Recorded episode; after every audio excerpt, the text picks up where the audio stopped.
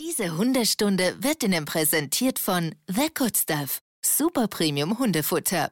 Jetzt probieren mit dem Gutscheincode Hundestunde 10 um 10% günstiger auf the-goodstuff.com. The Good Stuff tut Hunden Gutes. Herzlich willkommen zu Hundestunde, euer Expertenpodcast über Erziehung und Beziehung. Von und mit Conny Sporrer und Marc Lindhorst.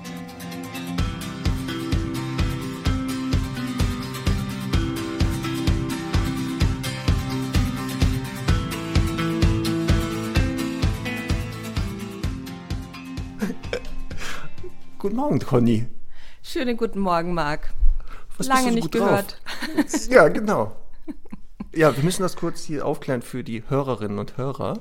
Mhm. Wir haben jetzt mal kurz einen zweiten Versuch gestartet, da einer von uns beiden Mhm. leichte technische Probleme wohl hatte mit seinem Equipment.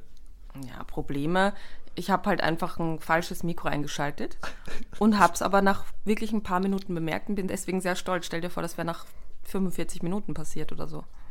Ja, jetzt kann es natürlich sein, dass meine super Bonbons, die ich schon rausgeknallt habe hier, für immer verloren sind. Ja, Also bei Beschwerden. Bei, also bei Beschwerden conny.sporrer.martinrütter.com. oh Gott, du, da wirklich. ja, Ja, vielleicht Telefonnummer. Kontonummer noch nachschießen. Ja, Ja, kann ich nichts für. ja. Jetzt konzentrier dich. Du musst dich jetzt konzentrieren. Du musst deine Impulse jetzt besser kontrollieren. Ui, ja. Gute Überleitung. Gute Überleitung. Gut, ne? Mhm. Ja. ja, deine Überleitung haben wir jetzt leider, die im ersten Versuch ist verloren. Die ist weg. Ja, die war Aber die war sehr gut. Ah, doch, die war schon nicht Findest schlecht. du?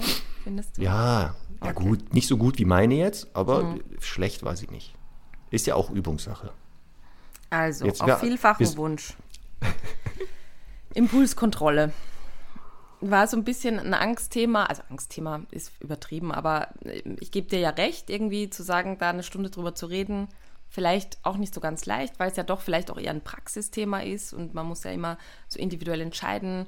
Bei dem Hund ist das jetzt eher ein Thema von Impulskontrolle, das, hat das irgendwie einen anderen Grund und so. Aber ich glaube, wir kriegen das hin. Ja, das war auch wirklich so, dass als du das vorgeschlagen hattest, ähm, auf Wunsch äh, auch vieler Hörerinnen und Hörer, wo ich dachte, oh Mann, da sind wir in fünf Minuten durch. Aber das ist das Gute, dann könnte ich 55 Minuten was anderes machen. Und das wird es heute geben. Nach der letzten Folge, da passte das nicht. Thema alter Hund, passte das nicht so ganz.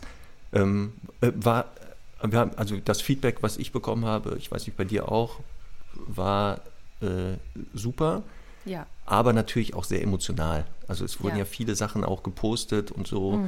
Ähm, und, aber da fehlte ja eine neue Kategorie, die ich ja eingeführt habe, ungefragt. Ohne Absprache mit dir. Das, ja, ich, ja, Conny verdreht schon die Augen, sehr gut. Die Hörer, die, die, die Stammhörerinnen und Hörer wissen, worum es geht. Gags, Gags, Gags. Und damit das jetzt gleich nicht verloren geht, fangen wir mit dem ersten gleich an. Wir ha- hatten, ich hoffe jetzt nicht, dass ich einen, äh, einen Gag nehme. Ach hier, ich habe einen äh, zugeschickt bekommen. Es geht so, jetzt geht's los. Man kann mir auch Witze zuschicken. Und eine Hörerin hat das getan. Jetzt aufpassen auf Wunsch dieser Hörerin hat sie gefragt, geht das, dass ich den vorlese? Natürlich. Also halt dich fest, schnall dich an, ab geht die wilde Fuduzzi. Eine junge Frau fährt mit ihrem Hund in der Straßenbahn und krault ihm ständig die Ohren. Ein Mann, der das sieht, sagt, ich würde gerne mit ihrem Hund tauschen. Daraufhin die Frau, das glaube ich kaum. Ich fahre mit ihm zum Tierarzt und lasse ihn kastrieren. Ist doch ein Hammer, oder? Süß, ja. Wie Mir schreiben ja super. viele, dass sie deine Witze gar nicht so lustig finden, aber meine Reaktion drauf. So, aber- da habe ich andere Informationen. Ja, da habe ja. ich aber ganz andere Du, Informationen. da, da, da wirklich, da spalten sich einfach die Lager, habe ich das Gefühl. ja, aber, aber- ich mache das ja auch, um deine Impulskontrolle zu trainieren. ja, ja, ja. Es ja. ist, es, Ja, es man sieht ja, dass du eigentlich was ganz anderes tun würdest, wenn ich Weil- damit ja, anfange. weißt du, das Problem ist, glaube ich, wirklich, ich habe so ein anderes Verständnis für Witze. Also deine Witze sind ja wirklich lieb und süß. Und ich kann, also wirklich, die, die für mich besten Witze sind absolut sexistisch, politisch inkorrekt. und also darüber kann ich dann wirklich lachen mit so einer Menge schwarzem Humor. Ähm, aber wahrscheinlich auch viele andere nicht. Also es hat halt jeder so seinen Witz. ist doch okay. Genau. Aber ist nicht schlimm. Ich äh, arbeite daran. Ich arbeite. Gut, also das, das heißt, wenn wir viele traurige Themen machen, so wie alter Hund, dann erzählst du keine Witze. Ich schreibe mir das mal auf. ja, es könnte passieren. Mist. Ja. ja muss ich ja mal, aber da lege ich Veto ein. Das kriege ich schon hin. Das kriege ich Okay. Hin. Also, wir reden über Impulskontrolle heute.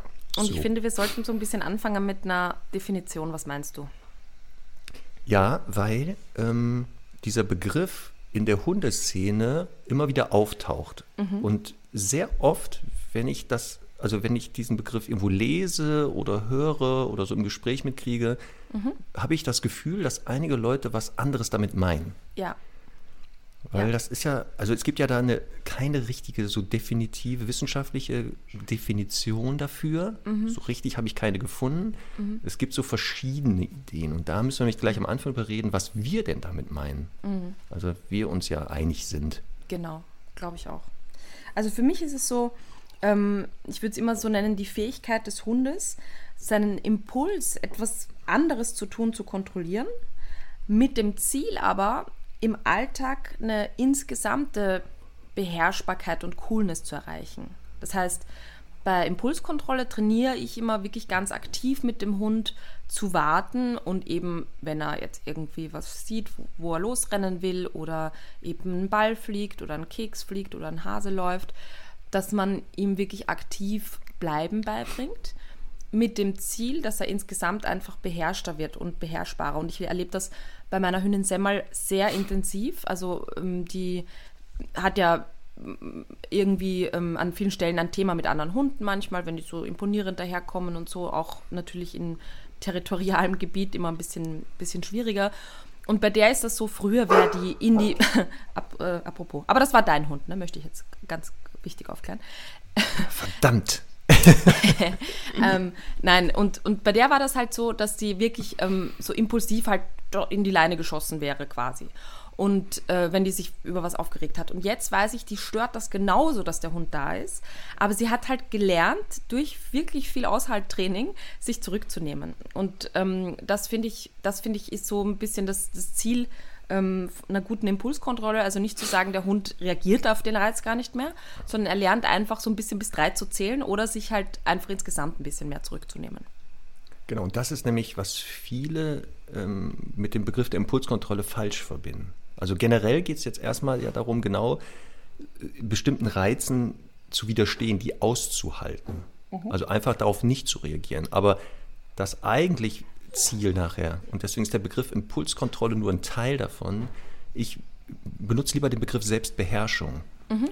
weil die, die, Impulskontrolle ist ein Teil der Selbstbeherrschung. Mhm. Und Selbstbeherrschung ist nicht nur das nicht aus, also das nicht reagieren auf Reizen, sondern auch damit gelassen zu, zu sein mhm. später. Also mhm. eben diesen Spannungszustand, der am Anfang noch vorhanden ist, mhm. selbstständig runter zu regulieren. Und deswegen ist der Begriff Impulskontrolle für mich auch der Anfang, weil es ja auch eine Kontrolle meistens von außen ist, was du ja schon gesagt hast. Wir kommen ja gleich dazu, wie kann man solche Sachen üben mit seinem Hund, also mhm. diese Fähigkeit. Mhm. Und wir werden sehen, dass am Anfang die Hilfe des Menschen nötig sein muss, mhm. weil die Hunde von sich theoretisch das erstmal nicht machen, weil sie eben Hunde sind und das aus in vielen Situationen, die wir brauchen, gar nicht vorgesehen ist aus Hundesicht. Ähm, aber eigentlich sollte das Ziel sein, dass der Hund genau das selbstständig irgendwann schafft. Also ich biete ihm Handlungsspielräume, in denen er sich dann ausprobieren kann. Mhm. Und das ist ja auch schon gesagt, natürlich zentrale Fähigkeit für unsere Hunde. Also ja. wenn die entspannt mit uns zusammenleben wollen, müssen die leider das beherrschen. Müssen mhm. die einfach beherrschen. Haben wir beide ja hoffentlich auch äh, gelernt im frühen Kindesalter. Ja, das ist ein, ein, ein, guter Punkt jetzt, weil das ist tatsächlich, finde ich, oft mit Kindern zu vergleichen. Ähm, es ist nämlich oft so, dass also so dieser Klassiker Kind im Supermarkt sitzt da im Einkaufswagen, äh, brüllt nach der Schokolade oder fängt erstmal an, nach der Schokolade zu fragen. Das wäre dann so, wenn der Hund anfängt, so ein bisschen zu winseln und zu fiepen. Ähm, und wird dann quasi immer frustrierter, weil äh, es die Schokolade nicht bekommt. Und dann wird es lauter und lauter und meistens ist es dann so, auch um die Analogie jetzt zu den Hundehalterinnen und Hundehaltern zu finden, äh, bekommt halt dann die Schokolade am Ende des Tages. Und das führt dann auch meistens nicht dazu, dass der dass es halt das nächste Mal nicht mehr brüllt und weint. Und so ein bisschen kann man sich das bei Hunden vorstellen. Also es geht ganz viel auch um Frustrationstoleranz. Und das ist so ein Thema, und da möchte ich heute auch noch ein bisschen differenzieren. Ähm, das ist halt ähm, ein Thema, das, äh, finde ich, viel zu wenig trainiert wird. Also jetzt äh, insgesamt, finde ich, ähm, trainieren halt, also haben die Menschen immer so im Kopf, der muss Sitz, Platz, Fuß können. Und das sind so aktive Tätigkeiten, aber mit dem Hund wirklich Langeweile und Aushalten von Dingen zu üben, ist ja selber auch wirklich wahnsinnig langweilig für einen. Aber das tut man einfach viel zu wenig. Und das finde ich sehr schade, weil das für mich eine der wichtigsten Gaben ist, die ein Hund beherrschen muss. Mhm. Genau, das haben wir, glaube ich, in anderen Folgen schon mal öfter angesprochen, auch beim Thema mhm. Beschäftigung, was wir hatten. Ja.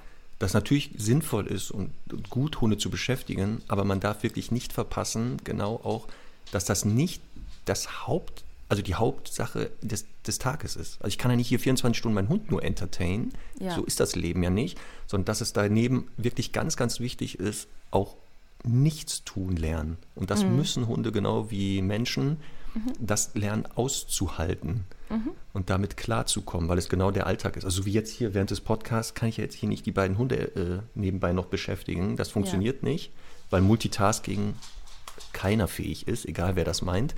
Ähm, und die müssen jetzt einfach wissen, ist nicht. Jetzt könnt ihr hier rumliegen, ihr könnt euch von mir aus auch selber beschäftigen, aber ich habe jetzt keine Zeit für euch. Und mhm. deswegen, neben all diesem Beschäftigungswahn, der teilweise stattfindet, wird verpasst, genau das Gegenteil auch mal mit dem Hund zu üben.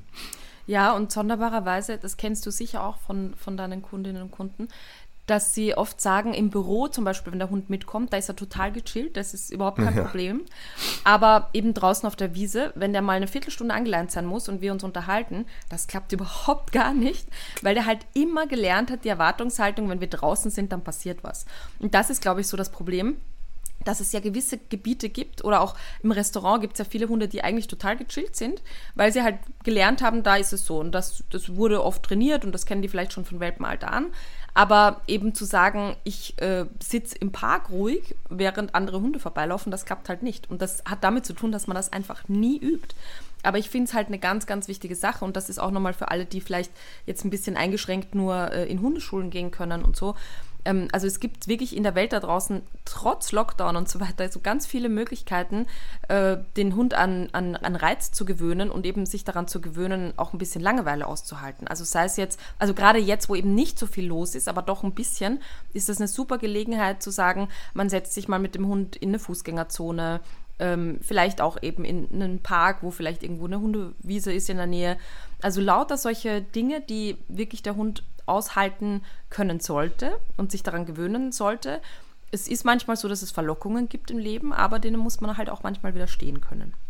Ja, und das ist ein wichtiger Punkt, den du sagst, denn das vergessen viele, also das, das, das verwechseln viele Leute. Genau, das, das, der Hauptteil des Trainings, der Selbstbeherrschung und Impulskontrolle geschieht nicht auf dem Trainingsgelände, sondern mhm. im Alltag. Mhm. Und das, was du ja sagst, ne? also ich, ich gehe irgendwo lang, da kommt ein anderer Hund, ich habe meinen Hund an der Leine aus verschiedensten Gründen mhm. und mein Hund kann einfach nicht zu diesem Hund.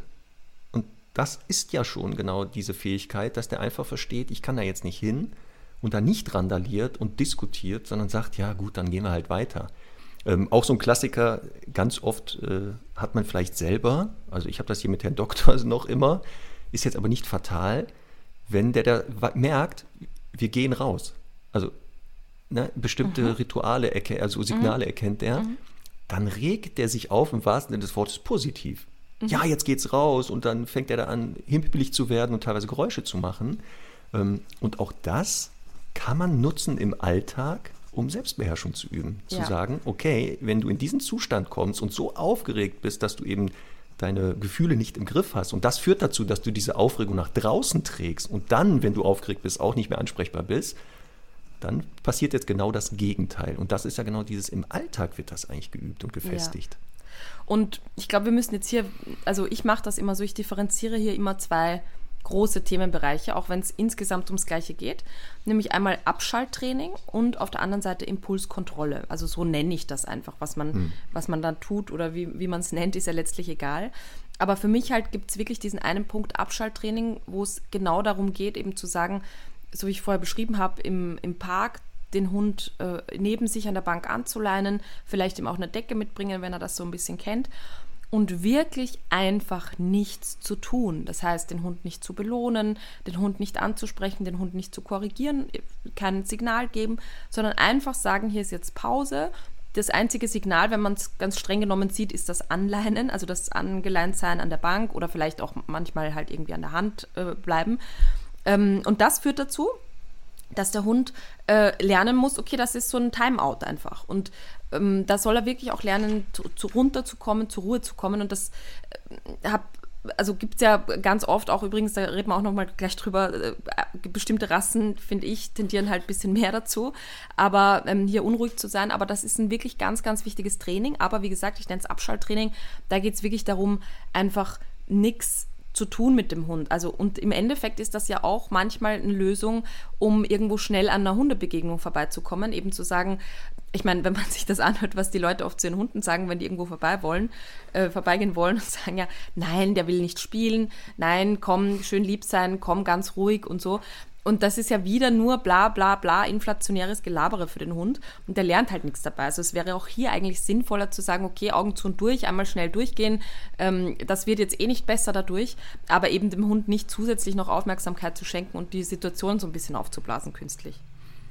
Ja, und das ist ja auch ähm, dieses Abschalttraining, ähm, ein, wirklich so mit eins der zentralen Sachen am Anfang und da hast du es ja schon gesagt, das Ziel ist ja, dass der Hund selber merkt oder herausfindet, wie kann ich mit der Situation umgehen, weil ich eben von außen nicht helfen kann. Mhm. Also ich kann, also ja klar, kann ich mit dem reden, schön ruhig mhm. sein, mhm. schön lieb sein, aber aus den bekannten Gründen wird das ja nichts bringen, weil es genau Aufregung eigentlich eher fördert, weil er auch merkt, hoppala, du bist ja auch aufgeregt, da passiert ja was. Ja. Sondern einfach ein Handlungsfeld, also einen Spielraum schaffen und das kann auch sein durch die Leine, dass er einfach da mal auch lernt, du bist jetzt halt begrenzt, aber im Rahmen dieser Grenzen kannst du lernen, das auszuhalten. Genau. Und was der Hund ja dann macht, wenn er entspannt, ob er sich hinsetzt, hinlegt oder, weiß ich nicht, in der Gegend rumguckt, das ist ja dann theoretisch egal. Und das ist ja auch das Gute dabei. Er muss individuell selber herausfinden, wie er mit dem Zustand klarkommt. Und dass der das, und das ist auch wichtig, überlebt übrigens dieses seltsame Gefühl, dass man mhm. eben nicht da jetzt rumrennen darf oder jetzt nicht äh, Guten Tag sagen darf oder nicht hinter dem Hasen herläuft, weil das natürlich erzeugt dieses Gefühl der Frustration. Ähm, aber wie gesagt, mit dem Ziel nachher zu merken, ach stimmt, war doof, habe ich überlebt.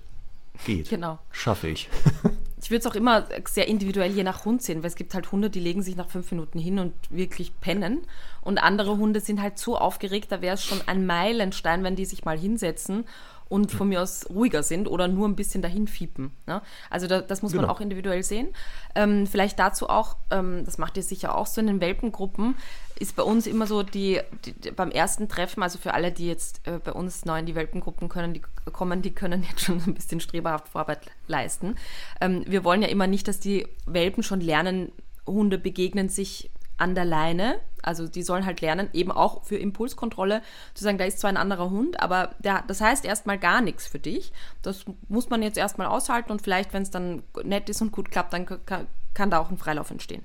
Jedenfalls, ähm, da kommen dann so fünf, sechs Leute in die Gruppe und die erste Aufforderung ist, dass die Leine so ein bisschen länger gemacht wird und man sich mit dem Fuß einfach so, ja, je nach Größe des Hundes einfach ähm, draufstellt. Aber natürlich, dass der Hund eben gen genügend Radius noch hat, dass er sich halt drehen und hinlegen kann und so.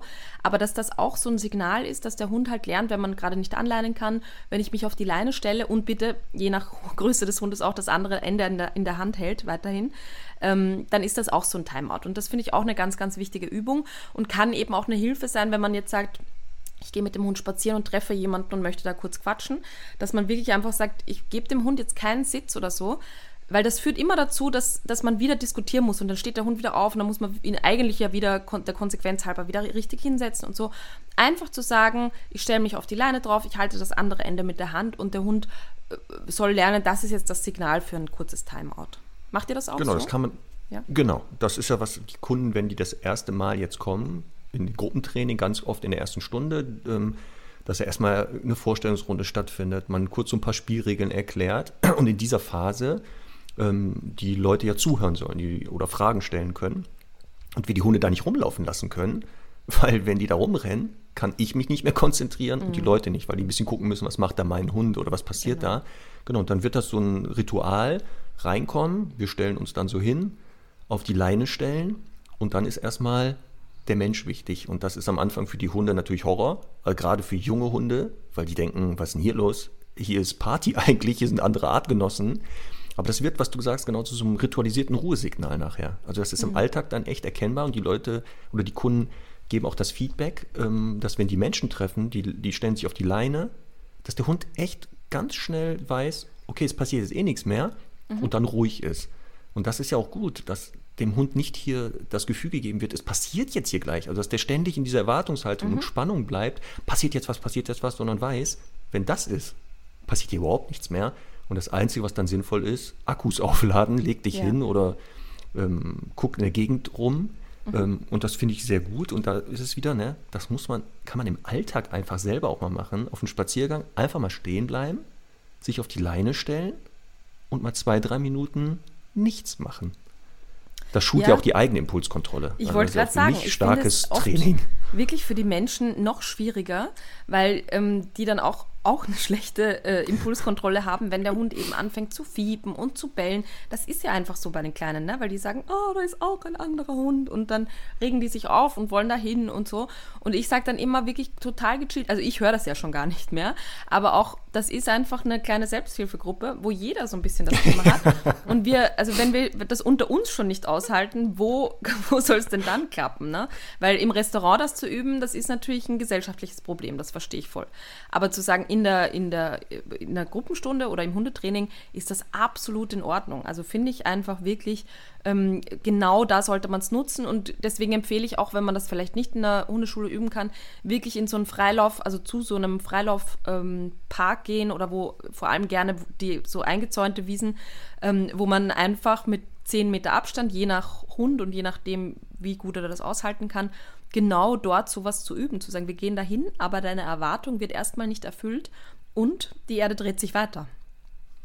Genau. Und äh, wie gesagt, das ist ja wieder dieses, viele ähm, wissen, boah, wenn ich jetzt hier stehen bleibe, ich unterhalte mich mit jemandem, äh, nach drei Sekunden dreht der Hund durch. Und wie oft habe ich das dann, dass die Leute dann sagen, oh, Entschuldigung, ähm, ich muss weiter. Und dann denke ich so, warum denn? Und dann erklären die das aber gleich, ja, äh, Bella möchte jetzt da hinten hin. Wo ich genau. denke, ja, okay, das habe ich jetzt auch mitgekriegt, dass Bella dahin möchte. Aber genau Bella wird ja auch nie lernen, das auszuhalten, weil man die Situation nicht meiden soll, man, sondern ich würde die ja genau aktiv nutzen und sagen, boah, voll gut, dass Bella mir hier die Chance bietet, ihr Mhm. zu helfen, ihre Persönlichkeit ein Stück weiter, ähm, also ins nächste Level zu schieben, dass die einfach mal ruhiger wird. Ja. Aber das ist für die Leute, was du sagst, genau ganz schwer, weil die sehen, der Hund leidet. Ja, und das Training, das müssen wir ja ehrlich sagen, der Hund leidet, wenn der das, also wenn wir über Impulskontrolle sprechen am Anfang, klar. Selbstbeherrschung, Frustrationstoleranz, dann entsteht auch ein Leiden beim Hund, weil der eben ein Bedürfnis nicht befriedigt bekommt in der Geschwindigkeit, in der Art, wie er das möchte.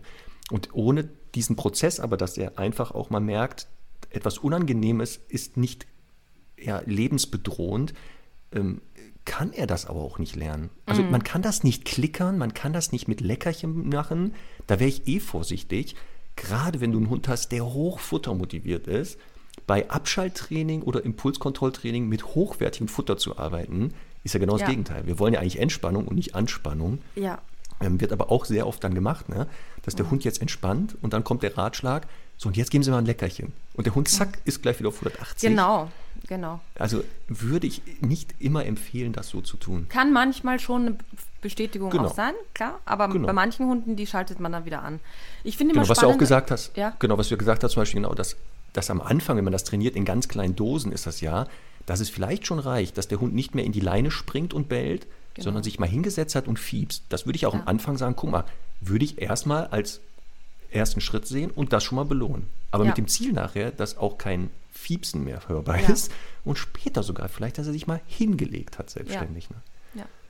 Also ich finde immer spannend, dass ähm, viele Menschen, wenn, also ich merke ja manchmal, oder die erzählen halt, dass sie auch Kinder haben und so, und ich merke dann, dass die im Grunde so voll fest im Leben stehen, die Kinder gut erzogen haben und so. Und dann fange ich manchmal an, quasi das Kind zu spielen ähm, und stelle fest, dass die das bei den Kindern ja nie so durchgelassen würden, ne? weil das ist ja wirklich dann so quasi am Mantel ziehen und sagen Mama, Mama Mama. So, ja. Ne? Ja, ja. Und, und, und da würden die ja, also entweder das wirklich gekonnt ignorieren oder vielleicht auch mal ähm, dem Kind halt irgendwie Bescheid sagen. Das geht ja beim Hund jetzt so nicht. Aber ich finde halt wirklich wichtig, da das Gefühl und das Bewusstsein zu haben, das ist genau das Gleiche beim Hund. Und jedes Mal, wenn wir wieder darauf eingehen oder eben sagen, ja gut, dann gehen wir halt, dann wird das einfach auf Dauer wirklich irgendwann nicht funktionieren und hat ja vielleicht wirklich auch eine ganz negative Auswirkung, weil genauso kann ja zum Beispiel auch eine äh, Leinenaggression entstehen, wenn da Frustrationsaggression dahinter steckt, zum Beispiel? Ja, ähm, natürlich im Bereich der Aggress also des Aggressionsverhaltens, was ja keine Störung ist, ähm, sondern Teil des normalen ähm, hundlichen Verhaltens, ist eine mangelnde Fähigkeit zur Selbstbeherrschung natürlich eher kontraproduktiv, weil diese Hunde genau sehr schnell diesen Impulsen nachgehen, also viel zu schnell oft und dann in einer Massivität, die auch nicht mehr verhältnismäßig ist. Genau. Und deswegen ist auch gerade hier natürlich ein Training der Selbstbeherrschung, Impulskontrolle zentral, ob mit oder ohne Leine, dass diese Hunde einfach auch diesen Reizen, die sonst Aggression auslösen, länger widerstehen können. Mhm. Oder sogar feststellen langfristig, dass man in solchen Situationen ja auch anders reagieren kann. Ne? Genau. Also ja. ohne Aggression, ja. sondern vielleicht mit Kreativität, Intelligenz und sowas ähm, weil das wie bei Menschen, äh, wie bei Hunden und bei Menschen ist. Die aggressivsten sind selten die cleversten in einer Gruppe, habe ich festgestellt. Also die lautesten und frustriertesten sind dann nicht die Ranghohen da in der Gruppe, sondern eher aus dem Mittelfeld welche. Ja, das ist wie bei den Menschen. Ne? Ja, deswegen. Ne? Also auf manchen Hundeplätzen, wenn du dann siehst, wer da der lauteste ist, dann weißt du, das ist der, der am wenigsten Ahnung hat hier gerade. Ja. Leider absolut. oft Trainerinnen und Trainer ähm, ich lasse das einfach mal so stehen. Ähm, wir wollten ganz kurz über so äh, Rassedispositionen auch sprechen, also dass ja. es halt vielleicht auch einige Rassen gibt, die ähm, insgesamt einfach eine schlechtere Frustrationstoleranz haben und auch haben sollten. Ne? Also finde ich, das ist ja auch ein, war ja zum Teil auch ein züchterisches Ziel. Was würdest du so aus dem, aus dem Bauch heraus sagen, was sind so die, die Top-Rassen, wo es eben darum geht, ähm, wo sie ja, ähm, wo du sagst, die, die sind einfach immer ein bisschen schwieriger beim Thema Impulskontrolle. Das sind ja alles, so. ähm, genau, alle, alle Hunde, die die Funktion hatten, entweder sehr selbstständig zu agieren, also abseits vom Menschen oder sogar ohne die Anwesenheit des Menschen, mhm. die halt ähm, deshalb auch Impulsen nachgehen sollten eher. Jetzt müssen wir aber aufpassen, das sind dann ja. oft Hunde, die das aber sehr gut dann auch beherrschen, weil ein Überreagieren bei der Arbeit nicht funktionieren würde. Mhm. Oder wenn wir bei Jagdhunden sehen, Hunde, die sehr, also die sich mit wehrhafter Beute auch anlegen, mhm. die nicht lange warten dürfen auf eine Reaktion, weil dann die Beute entweder entkommt oder halt länger leiden müsste unter irgendeinem Zustand. Ja. Ähm, das sind so eher, also bei den Hundenrassen sehen wir die Terrier, wo es züchterisch ja natürlich ja. in einem gewissen Rahmen super ist, dass die so sind ja. aber auch hier eigentlich in der richtigen Zucht darauf geachtet wurde, dass die nicht 24 Stunden so sind. Also damit kann der Jäger auch nicht leben mit so einem Hund. Ja. Ähm, das sind so eher so die bekannteren ja. Rassen. Dafür. Also selbstständig, ne? ich meine, klar, der, der Haus- und Hofhund mit seinen 50 Kilo, der ist jetzt ja. nicht der, der, Klassiker, der jetzt bei jedem Reiz irgendwie aufspringt. Im Gegenteil, der soll ja, ja eben äh, wirklich dann nur, wenn es drauf ankommt, reagieren. Genau. Aber ich finde auch eher so, also Hütehunde sind ja wirklich eigentlich dafür gemacht, ganz wenig äh, Frustration auszuhalten, weil die eben nicht, nicht erlauben dürfen, dass sich da ein Schaf entfernt zum Beispiel. Ähm, und da gehören natürlich auch deutsche Schäferhunde dazu oder auch alle anderen Schäferhunde, aber gerade da so die Belgier und die deutschen Schäferhunde finde ich, ähm, das ist so ein Thema, die sind halt wahnsinnig reizempfänglich und da muss man halt, finde ich, auch im Training genauso schnell sein wie die selber. Ähm, also das heißt, da, wenn man da Probleme hat im Timing und so, das ist wirklich sehr, sehr kontraproduktiv. Ich erlebe das aber auch so ein bisschen beim, beim Wischler, beim Boxer. Das sind so ein bisschen, entstehen da so, ich weiß nicht, Schläge, würde ich sagen, unter den Rassen, wo wirklich so ein bisschen, ich will es nicht Hyperaktivität nennen, das gibt es ja beim Hund jetzt so klassischerweise nicht, aber wo schon viel Hibbeligkeit mit dabei ist. Beim Wischler hast du das festgestellt? Das, ja, das wundert mich jetzt, weil vielleicht ist das eine regionale Geschichte gerade. Die Wischlers, die ich jetzt so im Training hatte oder jetzt so wahrnehme im Alltag, empfinde ich nicht als sehr impulsiv, sondern eher ruhig gechillter. Bei Boxern cool. gebe ich dir recht. Also mhm. der klassische Boxer, so wie ich den kenne, ähm, ja, da würde ich das voll unterstützen. Aber bei den jetzigen Wischlers. Also ich bin ein also ganz wir reden jetzt nicht von ganz jungen Hunden, ne? Also wir, jetzt, wir reden jetzt hier nicht von ganz jungen Hunden, sondern ja. von allen Altersstufen, aber Ja. habe ich jetzt so noch nicht wahrgenommen. Also ich, ich finde, es gibt entweder so einen so einen Schlag, der so ein bisschen ganz unsicher und so mega devot ist, oder halt eben sehr, sehr ähm, hebelige, teilweise sind das dann auch welche, die dann so ein bisschen eben zu einer Frustrationsaggression neigen. Ähm, leider ja. Also das finde ich, finde ich, kommt vor, aber wie gesagt, finde ich trotzdem insgesamt eine tolle Rasse. Muss man halt nur so ein Okay, bisschen drauf achten in der Auswahl. Das, ja, das wäre jetzt mal spannend. Vielleicht so eine, so eine Aufruf an die Hörerinnen und Hörer. Wenn ihr selber einen Wischler habt oder Wischlers kennt, nehmt ihr das auch so wahr? Also wie gesagt, weil ich gerade so feststelle, also entweder blende ich die, die du meinst, immer aus, dass ich die einfach nicht sehe, bewusst oder unbewusst, oder es, es gibt echt regional vielleicht Unterschiede So- gerade. Also ich, Ich weiß es so ein nicht. bisschen Nervenbündel, weißt du? So, so Ja. ähm, ja. Also wü- würde ich wirklich. Ist, ist jetzt nicht nur so von zwei Hunden, die ich da kennengelernt habe, sondern es ist schon sehr. Ja, nee, das glaube ich auch. Das Ja. glaube ich auch. Ja. Aber was du sagst, stimmt natürlich. Ne? Also die, die Selektion auf bestimmte Aufgaben, also Stichwort Rasse, hat Einfluss auch auf neurobiologische Veränderungen im Gehirn.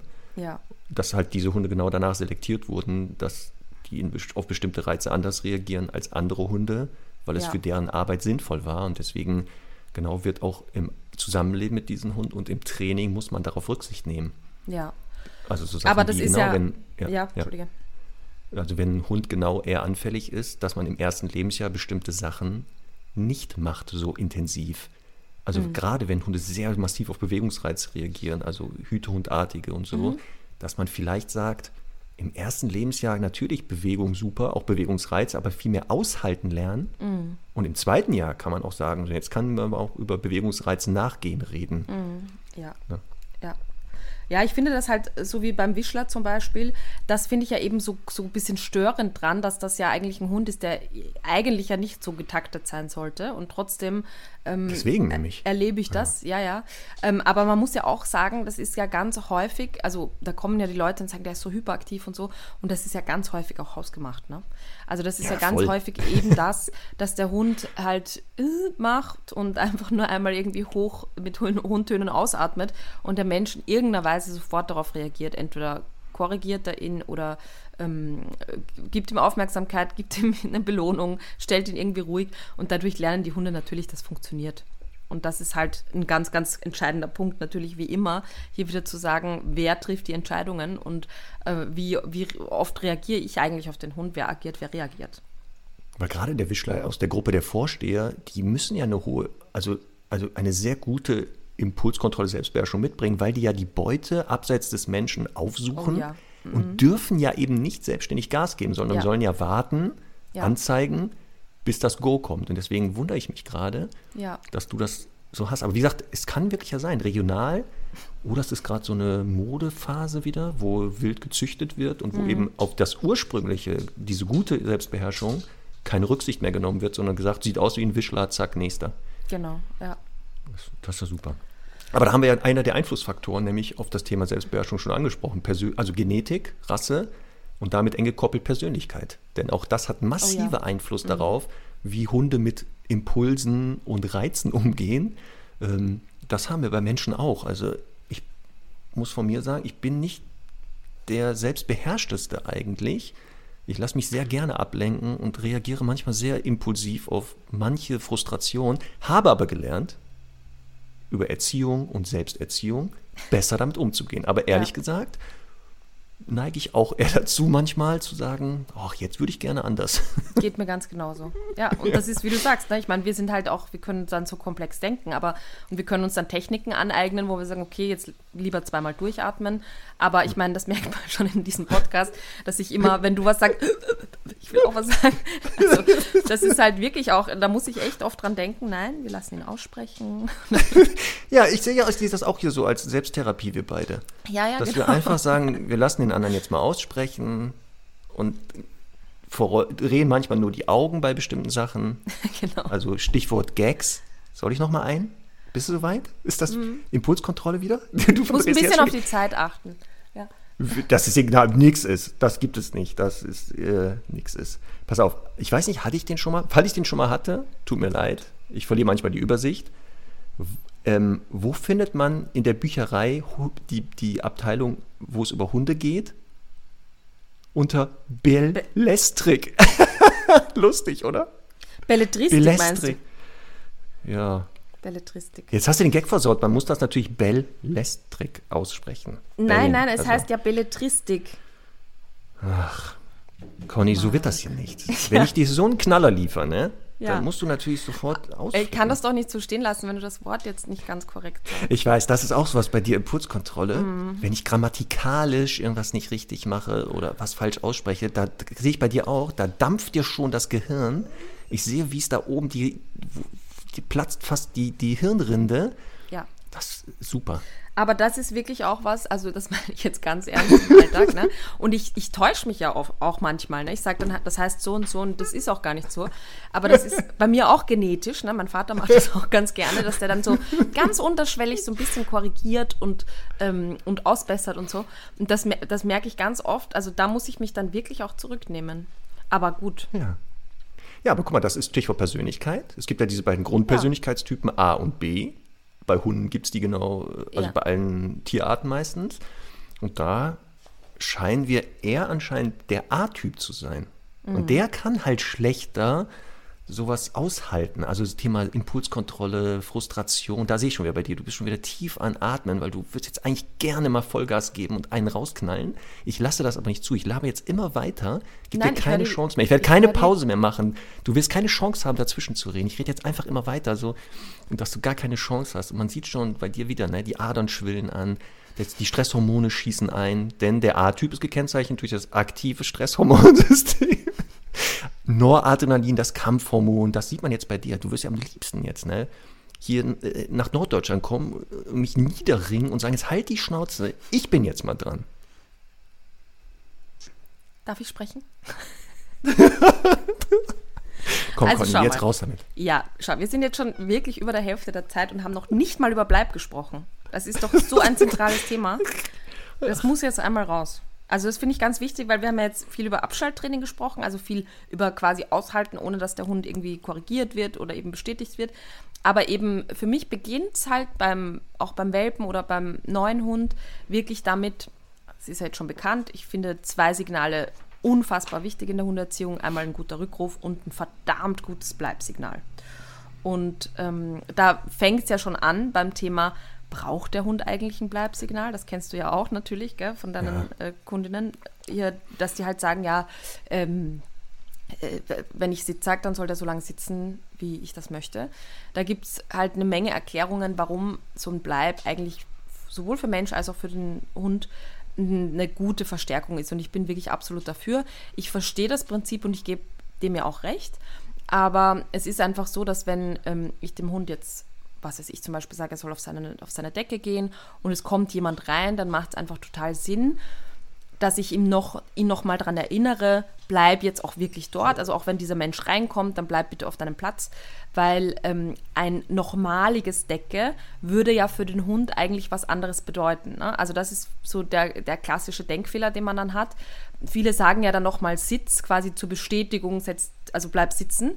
Aber Sitz heißt ja für den Hund zum Beispiel einfach nur, nimm aus dem Stehen deinen Hintern runter und setz dich hin. Und bleib sitzen heißt eigentlich was anderes. Hunde können aber, also haben gelernt, wir sind da nicht immer so genau und können dann so Begriffe auch ein bisschen generalisieren. Das heißt, deswegen geht das auch, aber rein äh, ganz streng genommen, auch aus, aus der Lerntheorie, finde ich immer richtiger zu sagen, das eine ist ein Signal, geh auf die Decke oder Sitz oder Platz und bleib heißt, verharre weiterhin in dieser Position. Genau. Weil für die Hunde genau am Anfang es ja schwer ist, weil eigentlich ja die Übung, wenn der Hintern runtergegangen ist, die Belohnung ja die Übung beenden würde. Also wenn ich dann belohne, Genau. eigentlich für den lerntheoretisch die Übung damit beendet ist oder das Verhalten. Wir aber eigentlich ja wollen, dass er dort länger bleibt. Eben nicht nur für eine Sekunde, sondern eben länger. Und dann macht es Sinn, was du gesagt hast, das noch zu verknüpfen mit einem anderen Signal, zu sagen, du bleibst aber so lange sitzen, bis ich es auflöse und nicht die Belohnung. Genau. Und das ist, glaube ich, einer, also weil ich vorher gesagt habe, es ist manchmal so ähm, schon so schwierig, eben den, den, den Kunden ein simples Bleib in dieser Komplexität auch beizubringen. Weil eben ganz viele eben sagen, ähm, sie belohne den Hund dann und dann steht er von sich aus auf und sie wissen halt überhaupt nicht warum. Und das hat eben sehr häufig damit zu tun, dass ein Hund, ähm, gerade auch wenn er im Lernen neu ist, sagt, okay, ich bekomme die Belohnung und das heißt für mich so quasi, ah, gut gemacht, jetzt bin ich fertig. Und deswegen ist es halt wichtig, nach der Belohnung, egal ob das ein Lobwort ist, ein, ein, eine Belohnung, ein Leckerchen, was ich immer ähm, hilfreicher finde, weil das nochmal so schön Ruhe reinbringt. Nachher muss man immer entscheiden, sage ich ihm, dass er aufstehen darf, also dass die Übung beendet ist durch Laufende oder es geht weiter und muss dann nach, im, also nach der Belohnung wirklich noch einmal das Bleib hinzufügen, wenn ich möchte, dass er weiter sitzen bleibt. Das ist ein ganz, ganz häufig gemachter Fehler, dass die Leute eben nach der Belohnung dem Hund nicht sagen, nicht sofort sagen, wie es weitergeht. Ja, und manchmal ist das bleibt, was du gesagt hast, auch für die Halter wichtig, dass die wissen, dass der wirklich da bleiben genau, soll. Ja. Also damit die sich nochmal daran erinnern, mhm. ach, eigentlich soll er ja da bleiben und nicht, er darf aufstehen oder er steht kurz auf, setzt sich hin, ist er eigentlich geblieben. Nee, ja, ist er ja, nicht. Genau. Also er ist genau nicht geblieben. Deswegen, ja, ja wichtig. Ja, bleibt natürlich ne, eine der Übungen, Stichwort Impulskontrolle, Selbstbeherrschung, mhm. Ähm, die so oft der Anfang ist, dass der Hund erstmal weiß, worum es geht.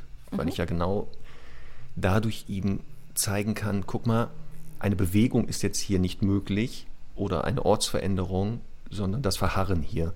Ja. Und da ist ja genau das, dass ich, das ist der Unterschied, ähm, dass ich kontrolliere, dass er sich nicht bewegen kann. Also mhm. er kann sich ja nicht, macht es nicht freiwillig, sondern ich von außen. Da macht der Begriff Impulskontrolle Sinn, weil ich kontrolliere jetzt seine Impulse mit dem Ziel, dass aber selbstständig irgendwann genau, genau. das lernt auch. Da bin ich immer ein großer Freund von diesem Begriff, die natürliche Bremse. Und ja. Äh, da bin ich eben ähm, immer so ganz streng, auch am Anfang, dass ich so ganz, ganz heavy am Anfang ähm, so ein Ritual aufbaue, zum Beispiel beim Verlassen des Hauses, ne? dass ich halt sage, so ähm, Sitz bleib, ich mache die Türe auf, ich gehe einmal links und rechts schauen, ich belohne den Hund, dann schicke ich ihn raus, dann lasse ich ihn vor der Haustüre nochmal absitzen, ähm, belohne ihn dafür, sperre einmal die Türe zu, belohne ihn nochmal, dass er geblieben ist, dann gehe ich mal von mir aus vier Treppen runter, dann sage ich ihm nochmal Sitz und bleib und gebe ihm eine Belohnung. Und wenn man da sich so wirklich so ein kleines, wie soll ich sagen, so ein kleines Ritual schafft von Anfang an, dass der Hund, also je natürlich, wenn er jetzt total gechillt ist, muss ich das nicht so häufig machen, aber wenn er sehr aufgeregt ist, und das habe ich mit Semmel am Anfang gehabt, die hat wirklich im Treppenhaus richtig Randale gemacht, weil, oh Gott, wir gehen raus und so. Und dann habe ich die wirklich so alle zwei Meter quasi nochmal hingesetzt. Und das hat dazu geführt, dass die mich im Treppenhaus bis heute einfach ganz viel anschaut, weil die weiß, da gibt es ein Ritual dahinter. Und natürlich gibt es jetzt auch heute immer noch ab und zu mal einen Keks. Aber ich finde halt das so wichtig, weil die Leute sagen dann, der zieht so stark an der Leine. Aber Leinenführigkeit ist da jetzt gar nicht zwingend so die Lösung, sondern wirklich zu sagen, ich mache so ein Ritual, das dem Hund immer so eine natürliche Bremse gibt, was dazu führt, dass er eben in, in, am Ende wirklich schafft, es sich selbst eben, äh, sich selbst zu kontrollieren und sich selbst gut zu beherrschen. Und das finde ich immer so, so schön und wichtig dran. Ja, und schönes Beispiel, den Unterschied nochmal klar zu machen, Impulskontrolle und Selbstbeherrschung, Tür öffnen. Mhm. Genau, eine Variante hast du gerade geschildert, ne? also zu sagen, ich sage dem Hund, sitz, bleib, mach die Tür auf, geh raus und dann ähm, rufe ich ihn ab. Das ist die klassische Impulskontrolle. Also ich verhindere, dass der Hund durch die offene Tür laufen kann, weil ich sage, du bleibst dort.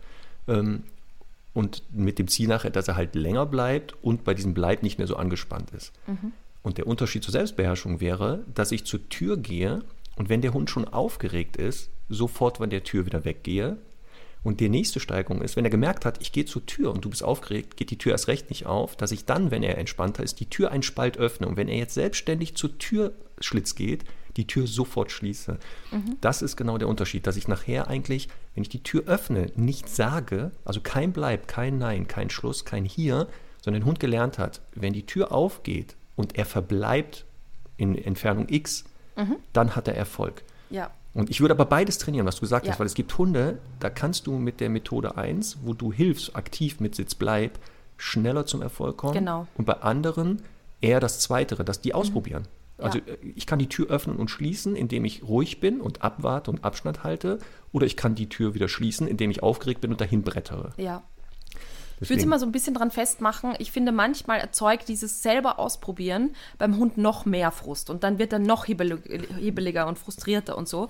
Und deswegen würde ich äh, bei so einem Hund vielleicht eher ihm am Anfang helfen, aber eben mit dem Ziel, dass das irgendwann einfach wirklich schon automatisch abspult, weil er sagt, ich bin hier noch nie durch diese Türe gelaufen, einfach, äh, einfach so drauf los, sondern ich musste immer warten. Deswegen wird er quasi für sich lernen, hier immer zu warten. Oder gleich ist auch Kofferraum, ja. Ähm, ich finde zum Beispiel, also die meisten oder viele schaffen das ja schon ganz gut. Kofferraum geht auf oder auch die, die, die äh, Türe beim Auto. Ähm, der Hund bleibt sitzen. Aber ich sehe so selten, dass der Hund dafür, das ist ja wirklich eine tolle Leistung, belohnt wird. Ne? Also die Leute denken ja so, okay, der Hund ist jetzt neun Wochen alt, der kann schon sitzen, jetzt braucht er das nicht mehr irgendwie bestätigt wissen. Und das finde ich halt zu so schade, weil das würde ich zumindest das ganze erste Jahr noch belohnen. Dass der Hund, also wirklich, ich glaube, ich könnte an jeder Autobahn, könnte automatisch der Kofferraum aufgehen also jetzt nicht während der Fahrt, sondern irgendwo am Pannenstreifen.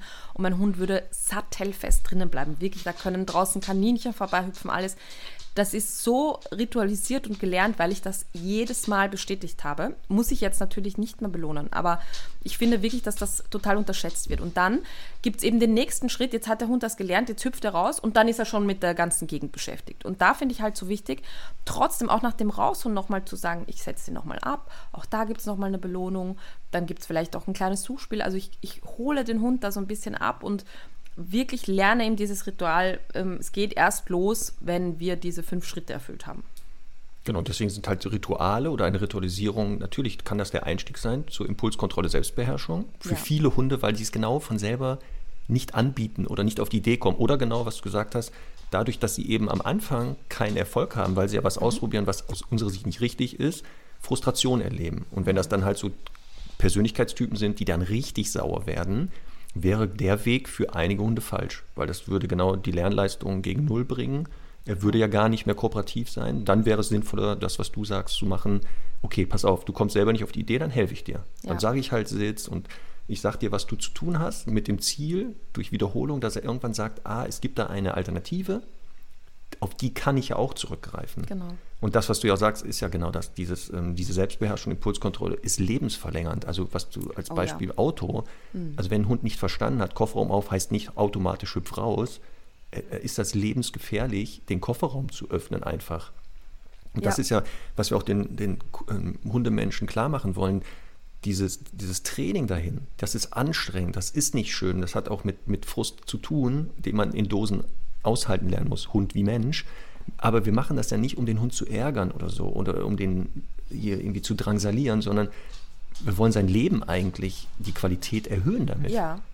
Das also ist auch ein guter Punkt, ja, weil, ähm, also nicht nur, nicht nur, weil es Gefahren gibt, sondern auch, weil natürlich der Stress, wenn der Hund jetzt im Kofferraum hin und her springt, weil es irgendwie äh, jetzt auf den Spaziergang geht oder so, das natürlich ist ja auch, ähm, ist ja auch irgendwie lebensverkürzend, ne? weil wenn, wenn man halt dauernd irgendwie unter Stress leidet, das äh, geht einfach an die Substanz. Da bin ich jetzt mal kurz esoterisch. Ähm, ich mache ja für, für meine Impulskontrolle und Selbstbeherrschung auch Yoga. Und ähm, da gibt es so die, die These, dass man, also es ist wirklich esoterisch, aber man, man, sagt beim Yoga, dass jeder Mensch so eine gewisse Anzahl an Atemzügen hat im Leben. Ähm, mhm. Und irgendwann, wenn die verbraucht ist, quasi dann stirbt er. Und, äh, und daher sollte quasi so die Idee gehen, zu sagen, wenn man eben ruhig atmet und langsam atmet, dann ist das halt viel besser, als wenn man so dahin hetzt und hechelt, weil man dann eben auch in kürzerer Zeit halt viele Atemzüge verbraucht. Und so sehe ich ja, das aber halt. So schön ja, aber die Metapher ist ja. sehr gut, ja. weil es ja letztendlich daran auch darum geht, dass Stress führt halt auch zu einer Aktivierung des Systems, was ja auch positiv sein kann. Aber wir sprechen ja von diesem permanent chronischen Stress. Den, der ist ja jetzt nicht so lebensverlängernd. Genau. Und da und deswegen auch dieses, ähm, der Einfluss von Stress auf Selbstbeherrschung und Impulskontrolle ist massiv. Denn Total. das wissen wir selber, wenn ich schon angespannt bin und gestresst, dann kann ich schwere Impulsen widerstehen. Also genau. ich kenne das bei mir selber nach einem sehr anstrengenden, stressigen Tag und ich komme nach Hause und habe nicht so richtig gegessen. Und mhm. dann sind hier nicht gesunde Lebensmittel vorhanden im Haus salzig, süß und sowas, oh ja. dann ist es schwerer für mich, echt das auszuhalten, hier zu sitzen und nicht zu sagen, da sind doch noch Chips irgendwo im Schrank. Mhm. Also und mhm. beim Weg dahin an dem Apfel vorbeizugehen, ist dann leichter, als wenn ich nicht so gestresst bin. Das stimmt, das stimmt. Ja, ja, das aktiviert ja dann auch wieder das Belohnungssystem und so. Ne? Das ist alles ein mhm. Teufelskreis. Und deswegen auch hier ist das halt, je weniger auch im Alltag Hunde gestresst sind, künstlich, ähm, desto besser können die natürlich auch Impulsen aushalten. Ja, voll. Wir haben ja vorher über, über so typische Fehler gesprochen und ich finde, so ein Fehler, der so ganz, ganz stark gemacht wird bei, beim Bleibtraining, ist auch wirklich, dass halt die Menschen viel zu hohe Erwartungen haben, was der Hund schon aushalten muss. Also gerade wenn es so um die ersten Schritte geht und jetzt im wahrsten Sinne des Wortes, dann sagen die Leute Sitz, das kann der Hund ja meistens schon sehr früh, aber Sitz ist ja leider nichts wert ohne Bleib. Und dann sage ich ja, zeig mal, wie du das Bleib jetzt geübt hast. Und dann muss da jetzt ein acht Wochen alter Welpe äh, Bleib und der Mensch geht fünf Schritte zurück und natürlich steht der dann auf. Ne? Und da finde ich halt, also erstens muss man so ein bisschen unterscheiden, gibt es eine, also trainiere ich mit einer zeitlichen Distanz oder einer räumlichen Distanz und ich würde immer wenn's, gerade wenn es ein sehr hibbeliger Hund ist, mit der zeitlichen Distanz anfangen, also zu sagen, Sitz, bleib, belohnen, bleib, belohnen, bleib, belohnen und diese Abstände einfach ganz langsam verkürzen, wenn der Hund so gar nicht bleiben kann. Und dann wartet man mal zwei Sekunden, dann wartet man mal drei Sekunden. Und erst, wenn er das verstanden hat, dann würde ich mich auch räumlich entfernen. Und das kann bedeuten, dass ich erstmal, weil der Hund so hibbelig ist, nur so einen Wiegeschritt zurück machen kann, also nur so einen Schritt zurück andeuten kann. Und dafür belohne ich ihn schon, dass er das ausgehalten hat. Also das ist so ein ganz massiver Kernfehler, dass die Leute nicht das Aushalten belohnen, sondern immer glauben, ähm, der, der, Hund muss jetzt erst irgendwas wahnsinnig Tolles und Gro Großes ausgehalten haben, damit er dann eine Belohnung bekommt oder wird eben gar nicht belohnt, sondern nur das Aufstehen äh, wird, das Aufstehen ist für ihn die Belohnung. Aber es kann eben sein, wenn ich an der Türe üben will, dass ich den Hund absetze, dass ich nur mal die Türklinke runternehme und dem Hund dafür schon eine Belohnung gebe. Und dann öffne ich die Türe mal zwei Zentimeter und dafür gibt es eine Belohnung. Also wirklich mh, immer so als Credo, gutes Training ist immer so aufgebaut, dass kein Fehler passiert. Und erst wenn der Hund, äh, also wenn der Hund jetzt fünfmal aufsteht und ich ihn dann wieder hinsetzen muss und so weiter, dann ist es schwieriger für ihn, das zu lernen und zu verstehen. Und das finde ich auch nochmal einen ganz wichtigen Punkt. Genau, weil die Basis halt für eine gute Impulskontrolle Selbstbeherrschung wird halt sehr früh schon gelegt. Also die Welpen ja. übrigens lernen das sehr, sehr schnell mm. im Umgang miteinander. Da mm. kommen wir zum Thema Spiel, was super, eine super Training ist übrigens für Impulskontrolle. Wenn man Hunde beobachtet, gerade ältere Hunde, wenn die mit jungen Hunden spielen, dann sieht man nämlich schön, dass es da sehr, sehr dynamisch ist am Anfang. Und dann mitten im tollsten Spiel dieser Erwachsene plötzlich das Spiel beendet. Mhm. Da geht er irgendwo schnüffeln oder trinkt mal was und der Junghund siehst du völlig entsetzt ist und denkt, was ist denn jetzt hier los? Ja. Und alles versucht, damit es weitergeht. Und diese erwachsenen Hunde ganz oft den einfach abblitzen lassen, das komplett aussitzen, ignorieren, bis der junge Hund sich beruhigt hat. Und dann geht es sofort wieder weiter. Ja. Und diese Hunde, wenn die regelmäßig das erleben mit anderen Hunden oder, und jetzt kommt das mit Menschen, entwickeln eine viel bessere Selbstbeherrschung, weil die nämlich merken, diesen, diesen Wunsch, dass es weitergeht, wenn der mal nicht erfüllt wird, überlebe ich das? Und danach geht es ja aber auch weiter. Also es ist ja so, ein, so eine genau. Art Versprechen. Ne? Ja, ja, genau. Und deswegen würde ich das auch als sehr zentrale Übung sehen, mit Hunden, die da noch Anfänger sind oder Probleme haben, wenn es geht, viel spielen und immer wirklich mit aber Pausen dazwischen. Also mhm. immer wieder Pausen und die auch einfordern im Zweifelsfall, mhm. Mhm. Dass der Hund eigentlich daran das lernt.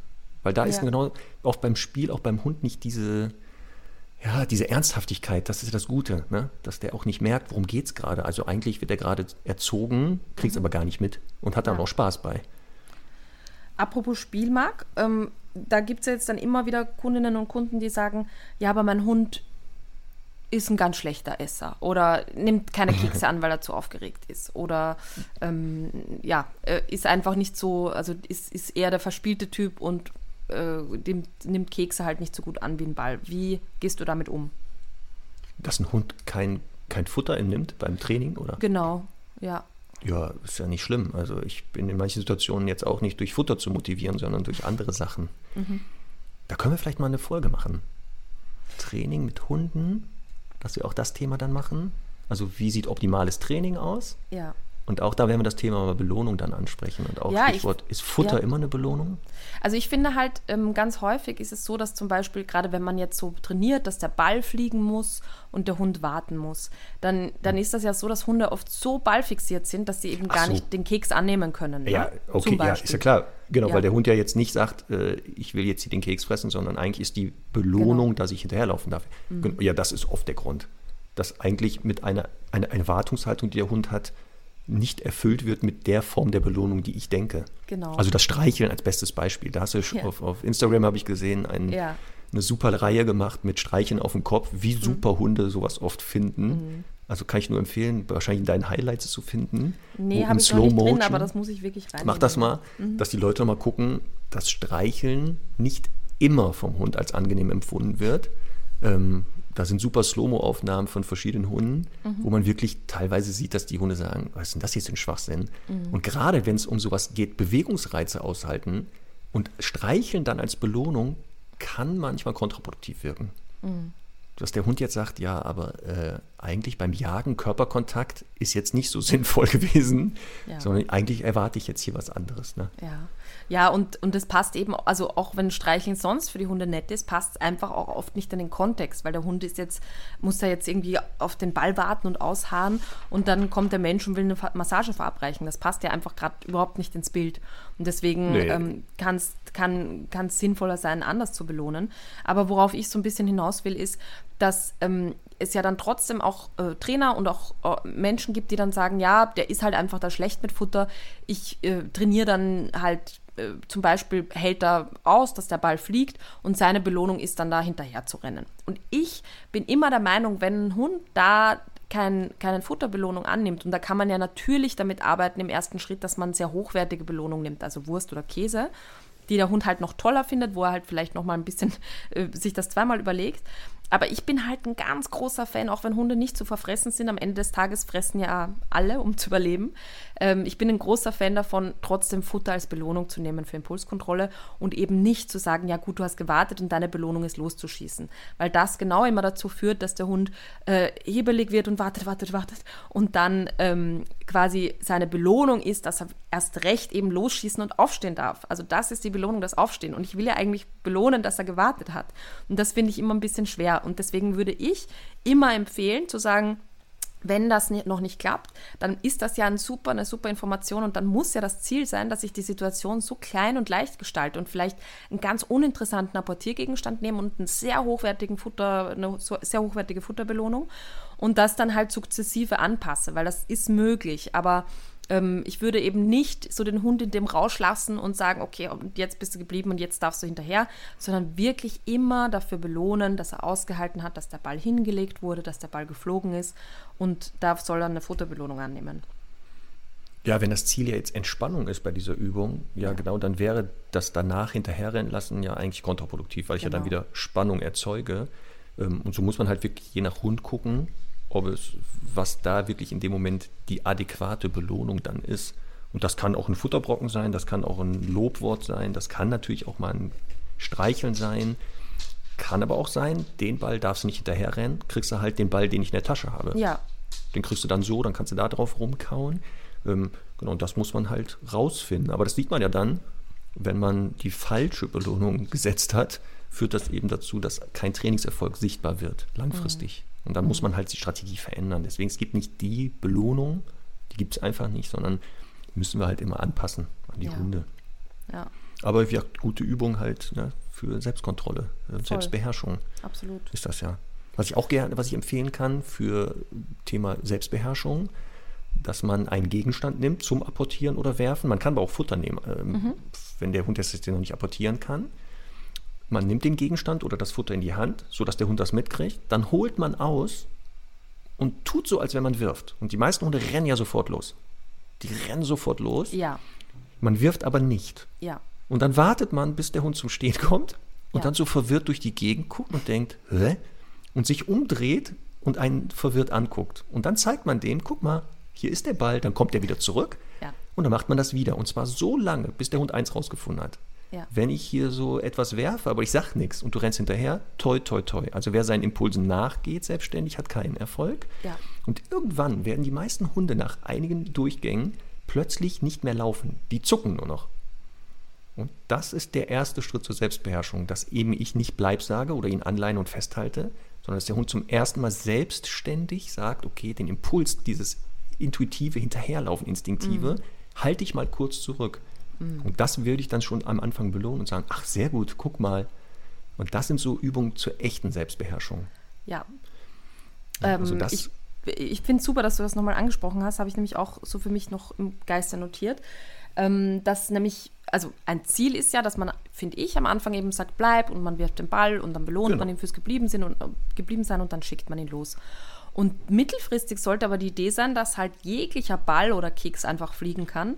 Aber solange es kein Signal wie Brings oder Apport oder Holz gibt, der Hund eben nicht hinterher rennt, weil er das ja schon so gelernt hat. Und deswegen finde ich wichtig, dass wenn man auch noch nicht am Bleib und so arbeitet, finde ich wirklich super wichtig auch, ähm, dass das Brings von Anfang an zu benennen. Also der Hund sollte natürlich wissen, was apportieren ist und nicht noch fünf Runden äh, Kreis rennen. Also der sollte schon verlässlich apportieren können.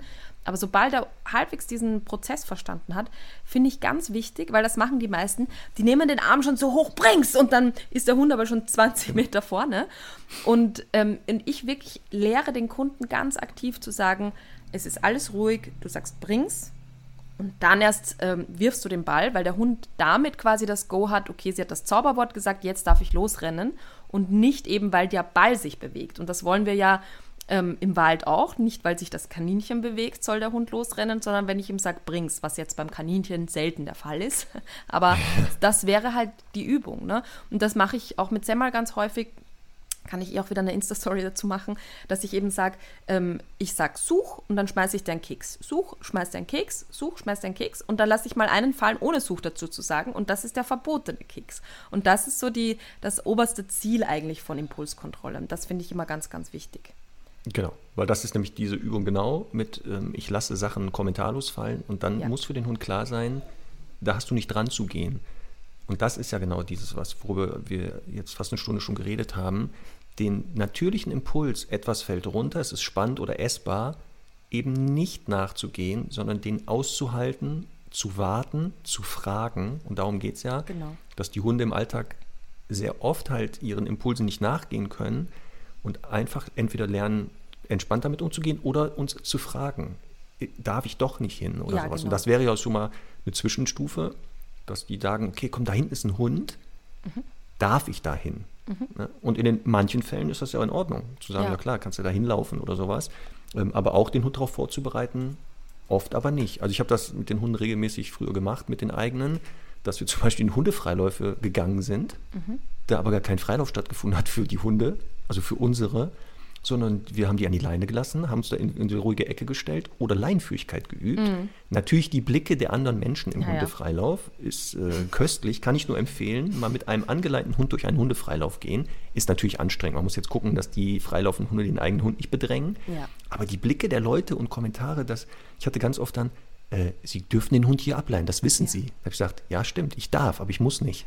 Ja, oder, oder auch Beschimpfungen. Also vielleicht ist das auch wieder so ein ja, regionales Thema. Aber jetzt ist doch ein ja. Hundefreilauf, der muss doch freilaufen. Ja, ja. Ja, ja. Ja, das hast du am Anfang schon mal so äh, angesprochen, dass es ja sehr lustig ist manchmal in Begegnungen Mensch-Hunde-Teams. Ja. Hund ist an der Leine und dann kommt die Flexilein-Fraktion und man bittet, bitte den Hund jetzt nicht dran lassen. Mhm.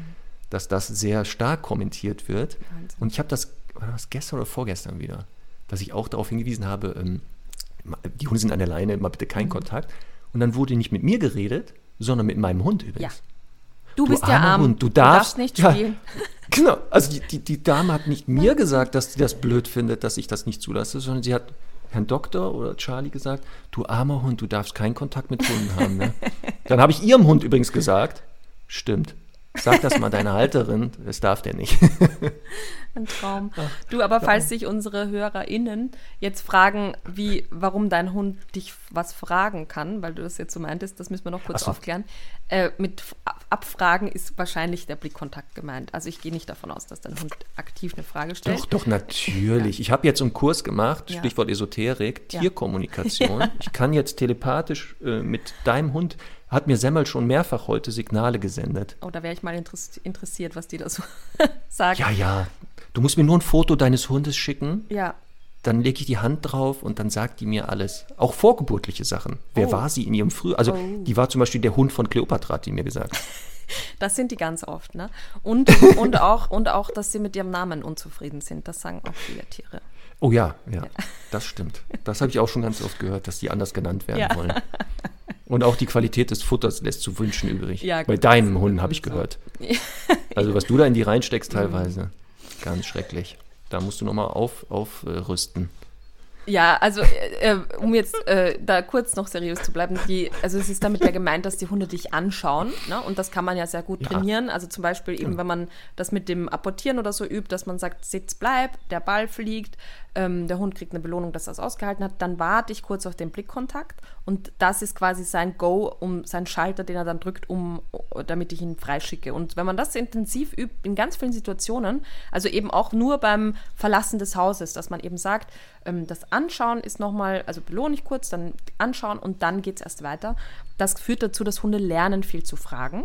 Und dafür bin ich auch ein großer Fan davon, dass, ähm, dass man das sehr intensiv übt.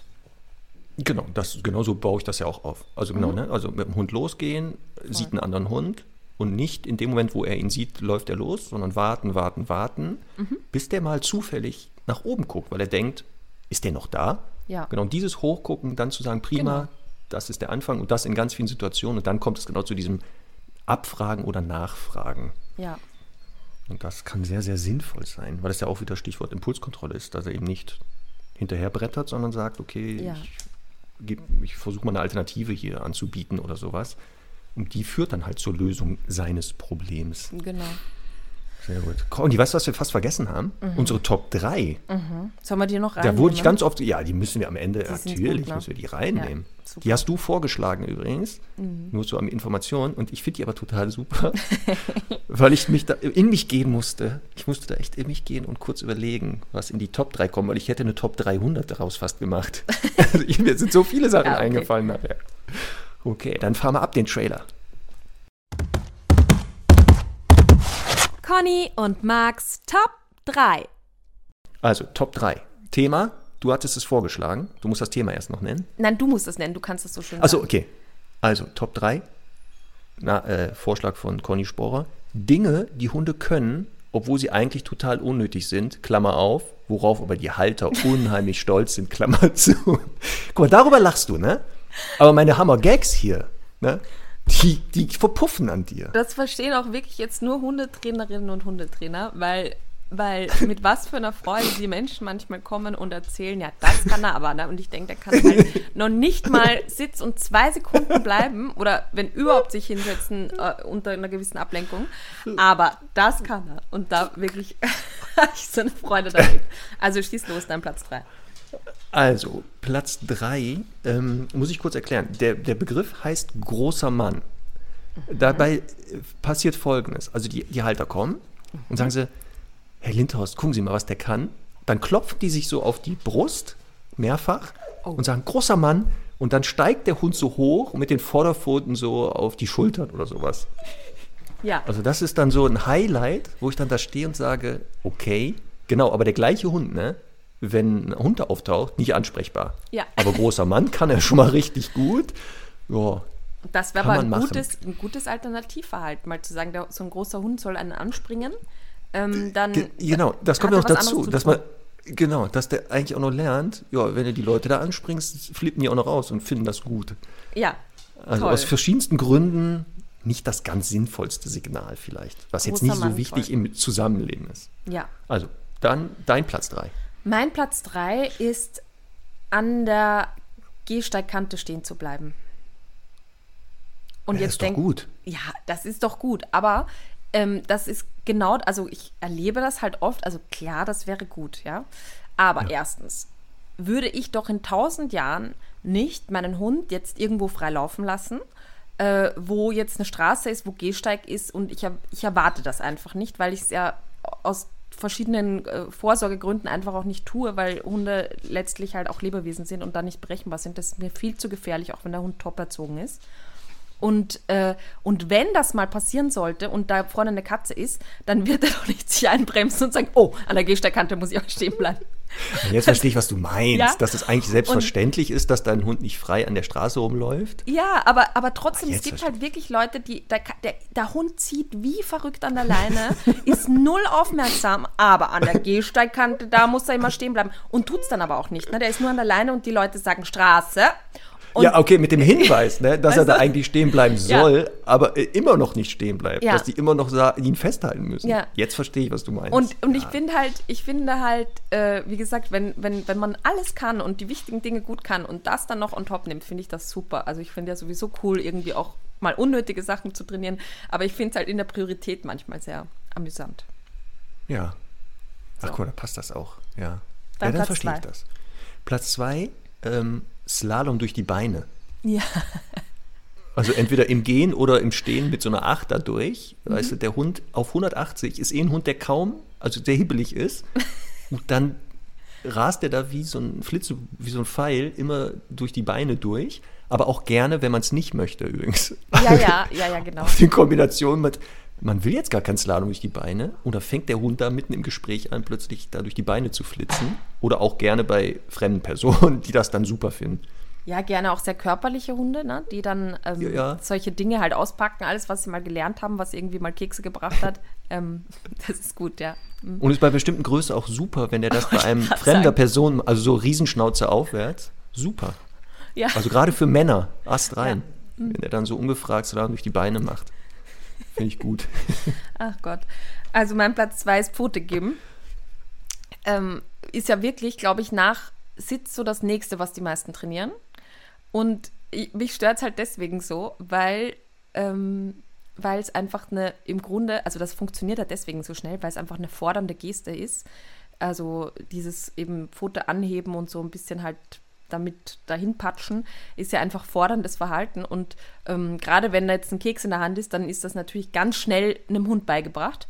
Und dementsprechend, ähm, ja, ist es halt sowas, äh, wo ich auch sage, ja klar, wenn der Hund jetzt gut trainiert ist und das ist halt ein Trick und dann kann er die eine oder die andere Pfote geben, alles cool. Aber wir sind wieder dabei, das sind Hunde, die meistens nicht dann alleine gehen können, die keinen Rückruf können, die nicht gut bleiben können, aber Pfote geben und fordern, das können sie. Und das finde ich halt, ähm, wie soll ich sagen, einfach von der Priorisierung her nicht bevorzugt zu behandeln. Nee, das finde ich auch. Also wenn es das nach Sitz das zweite Signal ist, was intensiv geübt wird, ist Mhm. das vielleicht nicht so clever. Ansonsten ja, ne? also Pfote geben zum Saubermachen, zum Untersuchen Ja, und so.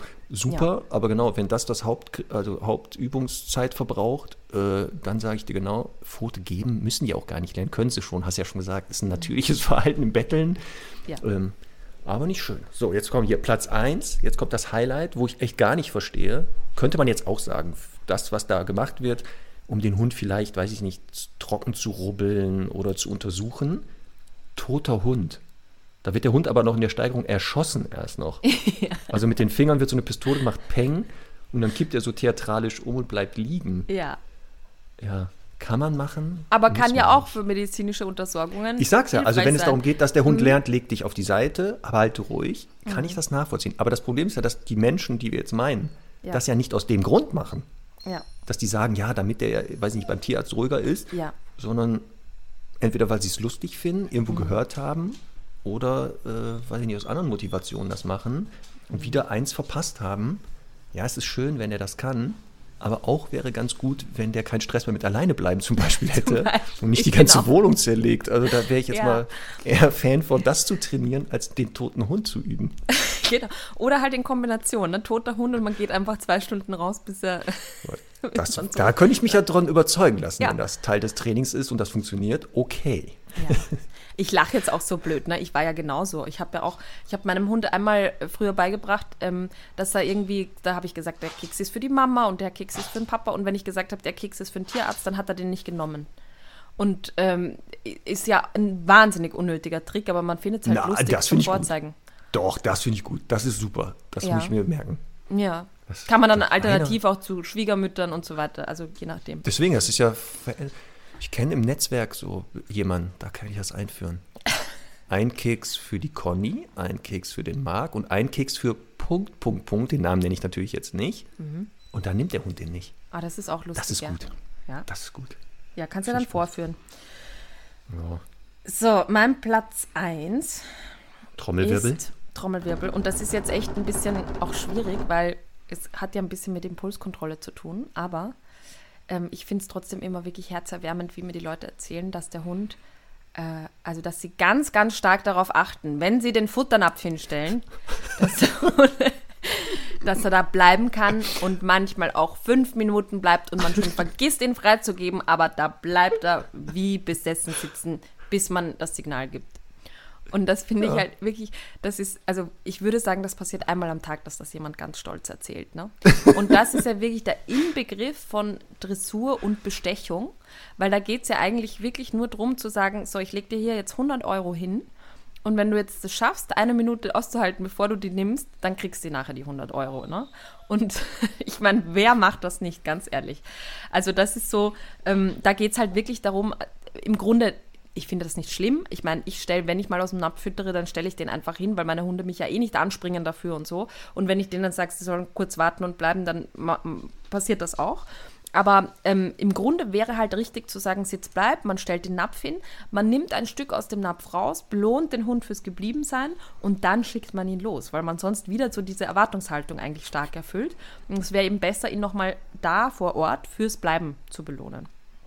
Genau, deswegen, wir wollen ja nicht sagen, dass dieses Ritual, ne, also dass Ja. der Hund, wenn man das Futter hinstellt, da nicht äh, wahllos dran geht oder schon auf dem Weg einen in den Arm springt und die Futterschüssel Ja. runterreißt, sondern genau, was man da genau belohnt in dem Moment. Mhm. Sich darüber nochmal Gedanken zu machen. Belohne ich jetzt wirklich das Bleiben, das Hinlaufen, das Fressen, das Aufgeregtsein? Mhm. Ja. Also da muss jeder nochmal überprüfen. Ne? Also, Ja, und da bin ich halt Ziel eh so, auch, auch wenn es um Ballspielen geht oder Füttern oder so, wenn da ein Hund mich anspringt und anpöbelt oder so, dann würde ich das nicht über einen Bleib lösen, weil dann lernt er halt, ja, okay, ich bleibe jetzt, aber der lernt nicht deswegen respektvoller zu sein in aller Regel, sondern der lernt halt einen anderen Trick stattdessen. Da finde ich immer, da würde ich immer sagen, dann schubse ich den mal weg, wenn der mich jetzt, wenn der mir hier schon das Essen aus der Hand stiehlt quasi. Mm, Da finde ich, da, da würde ich eben auch so, also streng genommen mit positiver Bestrafung arbeiten, weil ich halt sage, der, der soll mir nichts aus der Hand reißen. Das ist wieder so das Beispiel, das Kind, das mir das Eis aus der Hand reißt und das sich nimmt und damit davon rennt, das würde man doch nie so zulassen. Ne? Da man ja Doch, wenn der Jan Malte und die Jacqueline Jennifer das Ja. machen, da kann man schon sagen, also Jan Malte, Ja. das machen wir aber nicht nochmal, ne? Ja. Aber, aber versprich mir mal, dass du das nicht nochmal machst. Genau. Komm, und da kriegst du das Eis heute ausnahmsweise. Ja, der Vergleich hinkt eh, weil ein Kind würde ich natürlich jetzt nicht körperlich maßregeln, aber, aber man Bei dir bin ich ja, mir nicht sicher. Ja, deswegen habe ich auch keine sicherheitshalber. aber nein, du weißt schon, was ich meine. Es geht halt darum, dass man so Respektlosigkeiten gar nicht erkennt, richtig. Und das, äh, das finde ich halt wichtig. Und das kann man ja gut nutzen, um solche Situationen dann genau, auch solche Körperlichkeiten dann auch eben festzumachen und sagen, das macht man mit mir nicht. Ja. Nee, und da ist ja auch das Thema, damit wir es abschließen, Selbstbeherrschung wichtig, eben respektvoll auch mit anderen umzugehen. Also Ja. wenn man etwas möchte von jemandem, eben nicht zu sagen, ich hole mir das einfach, Ja. sondern auch diesen Impuls, das einfach dazu nehmen, auszuhalten und vielleicht über Kreativität das Problem dann zu lösen. Ja. Haben wir bei Hunden auch, ne? dass die Hund hat einen Stock oder einen Gegenstand und der andere weiß, Mist, der wird den verteidigen. Mhm. Wie komme ich denn jetzt anders da dran, ohne eine Keilerei? Und da gibt es ja dann diverse Strategien von, ich laufe bellend irgendwo hin, weil der andere so naiv ist und dann seinen Stock fallen Ja. lässt und mitbellt, über ich buddel hier, weil Ich ich, habe ein ganz tolles ge- Mäuseloch Genau. Ich habe hier Mäuse. Also da sieht man nämlich, ne, dass auch das ähm, gerade das Hunde ja auszeichnet, die ein bisschen intelligenter sind, dass Ja. sie eben diesen Impuls unterdrücken können, um dann in der Phase zu sagen, ich muss über Alternativen nachdenken. Ja, Hier kommt Lösungen jemand jetzt finden. gerade auch an die Grenze seiner Selbstbeherrschung. Man hört das vielleicht im. Hintergrund, tippel, tippel und uah. Und genau so ein Fiepsen und Wimmern. Mhm. Und was mache ich jetzt? Natürlich darauf eingehen. Ich würde ganz schnell rausgehen, auf jeden Fall. Natürlich also sofort. schnellsten Wege. Ja. Sofort. So übt man am besten nämlich die Impulskontrolle und Selbstbeherrschung. Auf jedes Fiepsen eingehen. genau. Ach ja. Aber Ja. Mhm. spannendes Thema. Guck mal, äh, ne, am Anfang habe ich ja gesagt, ich kann mir nicht vorstellen, dass wir eine Stunde darüber reden können. Jetzt sind wir schon wieder über eine Stunde gekommen. Ja. Das ja, ist immer so. ähm, was uns gleich auch zum nächsten Thema bringt, nächste Woche.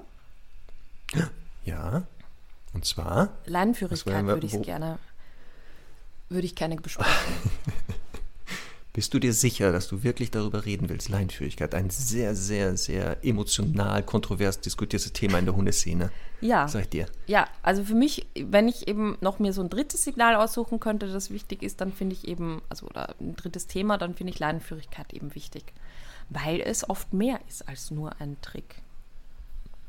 Ja, ich sehe das auch so. Also ursprünglich, werden wir aber nächste Woche darüber reden. Mhm. Ja, Ja, aber das können wir jetzt mal so als Trick, aber es- Cliffhanger mal so stehen Ja. lassen, ne? Ja. Da können die Leute ja schon mal überlegen. Und vielleicht auch mal äh, uns schreiben, wie sie ihren Hund leinführig bekommen haben. Ja, sehr das ist immer gerne. spannend. Genau. Sehr gut. Ja, Super. Dann machen wir Dann, das so. Marc, wollte ich dir noch sagen, dein hellblauer Pullover passt wirklich ausgezeichnet zu deinen Augen. Wirklich. Conny, wenn Das du mich ich hier verarschen Zeit willst, ne? Nein, ehrlich, Ja, ganz ehrlich, ich denke das schon die ganze Zeit.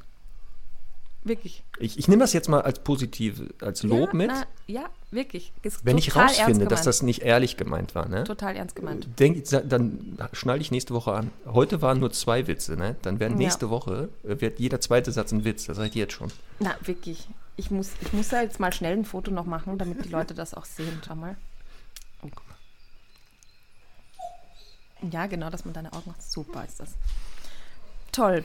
Okay. So haben wir das Sinne- auch nochmal. Ja, nochmal ein bisschen positiv verstärkt, auch nochmal. Unbezahlte Werbung übrigens. Ich sage die Marke jetzt nicht. Mm, Ich sehe da gar keine Marke. Ja, das ist ja das Gute. Ja. Heißt Der vornehme Mann trägt den Pelz nach innen. Ja, So, jetzt Sinne. reicht's hier. Jetzt reicht's hier, genau. Bis nächste Woche. Tschüss. Bis dann. Tschüss.